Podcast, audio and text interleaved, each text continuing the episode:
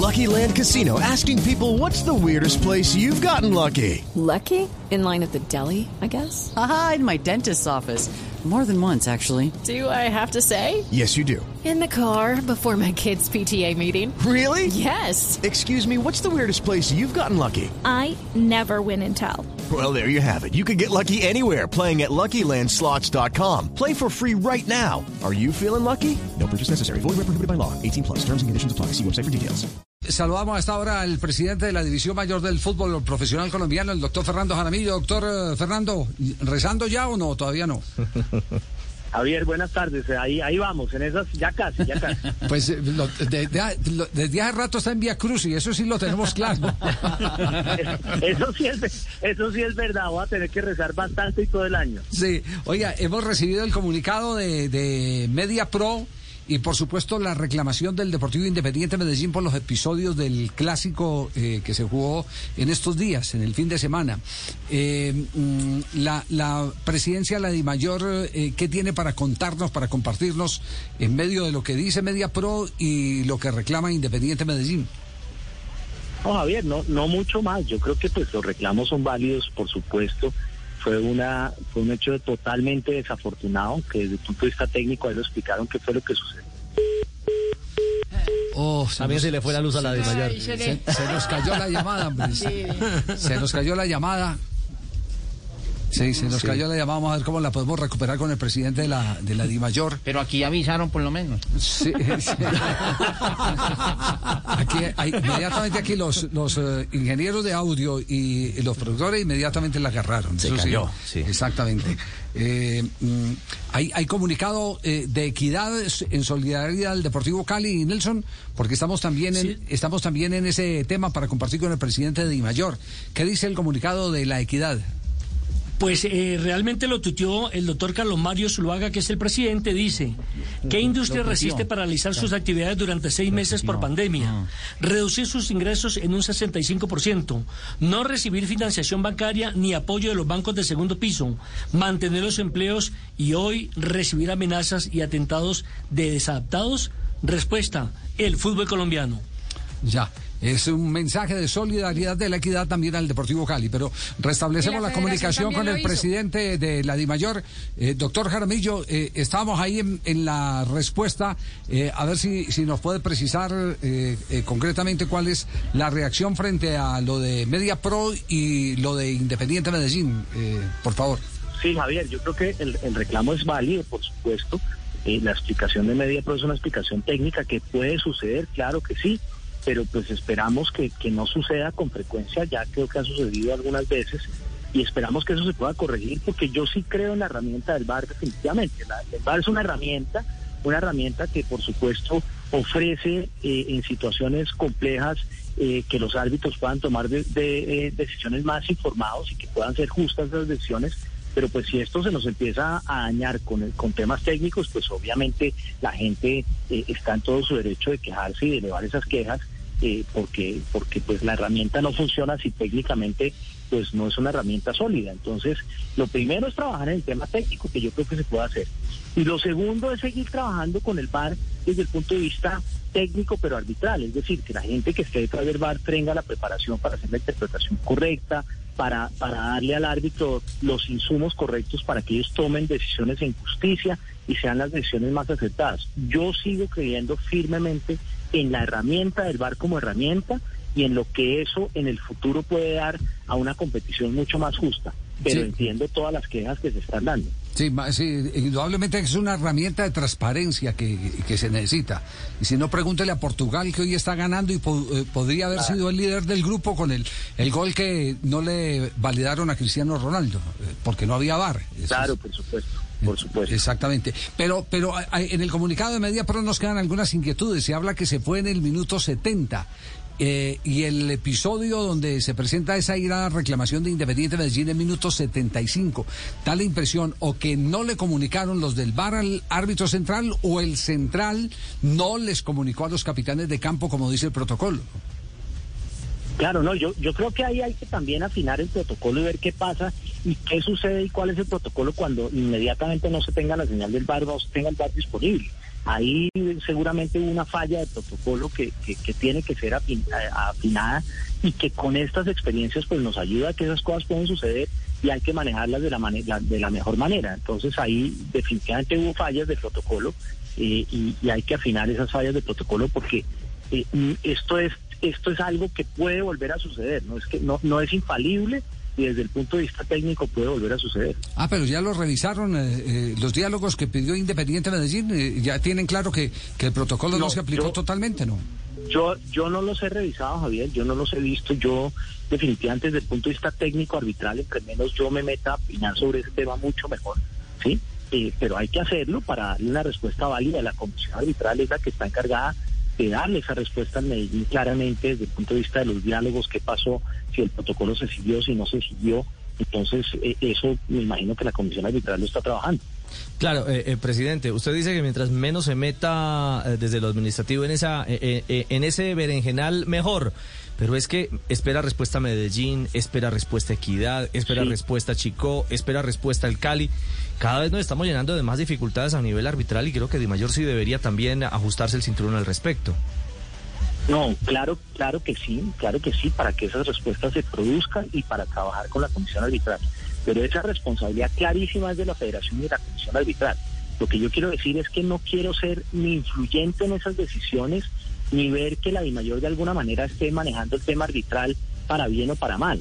Entonces, yo creo sinceramente, a pesar de lo que hemos vivido y a pesar de las quejas que son absolutamente válidas, que desde el punto de vista arbitral en Colombia, y, lo digo y lo sigo sosteniendo, y sé que tengo contradictores dentro de la de mayor por lo que estoy diciendo, eh, el arbitraje en Colombia ha evolucionado positivamente en muchos sentidos.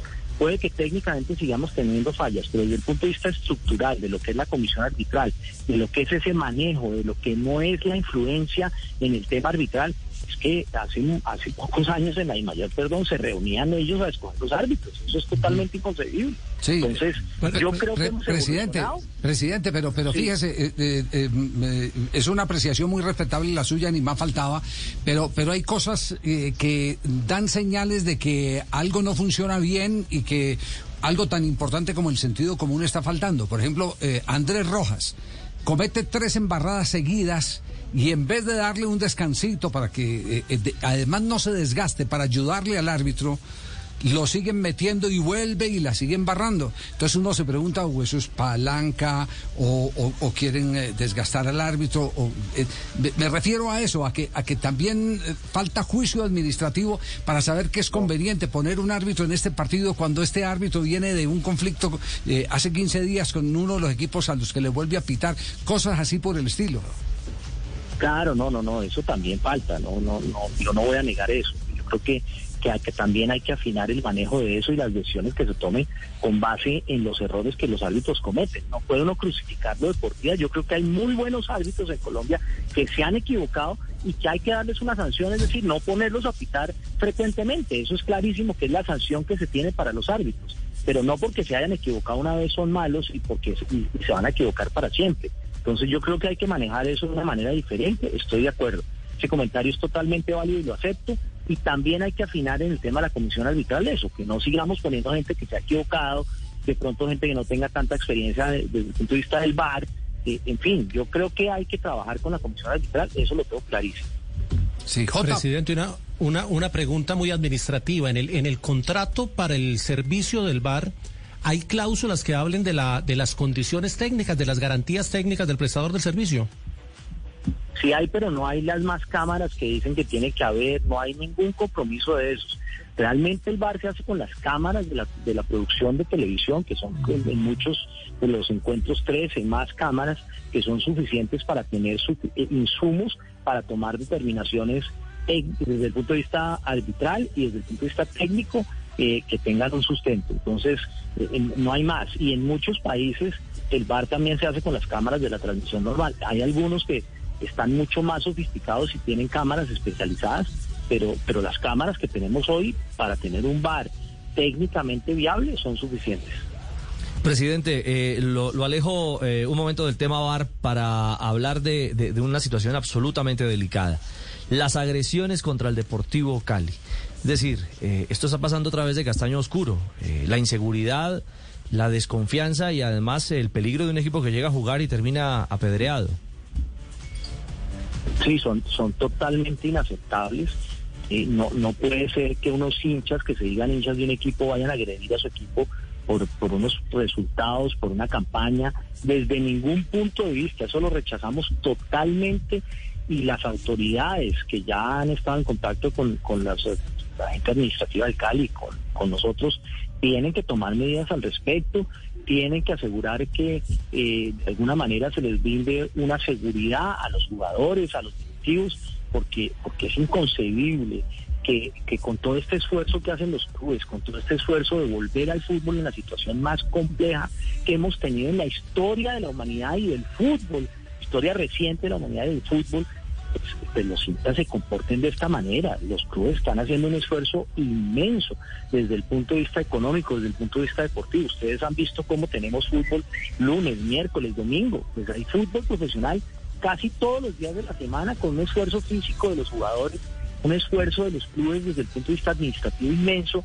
para que los hinchas eh, de alguna manera se manifiesten violentamente contra, contra los clubes. No, no hay ninguna justificación, ni los malos resultados justifican una reacción de los hinchas de esa manera. De verdad los clubes no necesitan esos hinchas, para nada.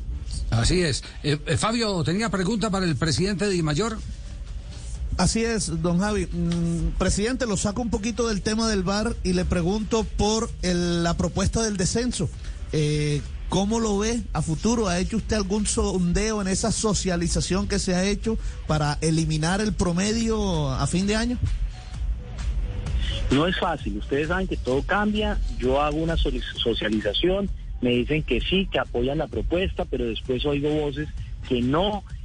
Yo creo que la propuesta de la administración es una propuesta buena, yo creo que eh, la propuesta de la administración lo que quiere es que en el segundo semestre equiparemos el campeonato y podamos empezar un año 2022 con dos descensos, dos ascensos, ¿sí? Eh, y creo que, es interesante desde el punto de vista de lo que representa el promedio, es interesante desde el punto de vista de la competencia que los dos últimos clubes con menos puntaje desciendan directamente. eh, y, creo que, es, que, que lo que tomamos del fútbol argentino ya, ya es momento de que lo revisemos. Pero, pero eso no, no lo digo para que, para que voten esa propuesta a la administración. Los clubes son totalmente autónomos en tomar la mejor decisión posible. Yo creo que tenemos la oportunidad de tomar una buena decisión, estudiada, con tiempo, para que no cometamos errores y tomemos la mejor decisión para que el campeonato quede equiparado con en, el, en el 2022. Y eso es lo que estamos haciendo. Por eso, hasta el día de hoy, eh, les pedí a los clubes que mandaran sus propuestas para, para analizarlas y tomar esa decisión en una asamblea que creo que es muy importante. Presidente Fernando, dos eh, corticas. La primera, ya hay definida Superliga Santa Fe Indepe- eh, América de Cali. ¿Fechas? No, no tenemos la fecha, pero pues me, me imagino que debe ser después de Copa América. Y, y- y eso puede ser eh, julio y, y- no tenemos la fecha todavía. Perfecto. Y la segunda, ya se abrieron teatros, cines. ¿Para cuándo el, eh, los estadios a los hinchas? Pues esperamos que sea pronto, eso hay que trabajarlo en la mano de los gobiernos locales y del gobierno central para no equivocarnos, para que después no nos echen la culpa al fútbol de algún rebrote, eh, porque todos los centros comerciales, el transporte público, todo sí, pero cuando uno va a hablar de fútbol, entonces el fútbol además tiene otras condiciones. Y Yo creo que en un, en un espacio abierto, como un estadio, pongamos el Campino o otros de los estadios en donde se puedan concentrar 15, 20 mil personas con medidas de bioseguridad, yo creo que se puede hacer y que tendría menos consecuencias que, centros comerciales y que, y que transporte público inclusive. Pero eso hay que trabajarlo muy bien. Ustedes han visto que en algunos países se han devuelto, es más, han- han entrado, han dejado que el público ingrese a los estadios y después han tenido que devolverse. Entonces queremos hacerlo bien.